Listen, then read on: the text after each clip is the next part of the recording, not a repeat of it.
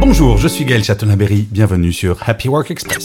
Selon une étude IFOP, près de 45% des sondés déclarent faire juste ce qu'il faut au travail, le strict minimum. C'est ce qu'on appelle le quiet quitting. Ne pas produire plus que ce pourquoi nous sommes payés. Et c'est une tendance qui a été observée depuis quelques mois maintenant et qui semble prendre une grande ampleur notamment chez les salariés les plus anciens.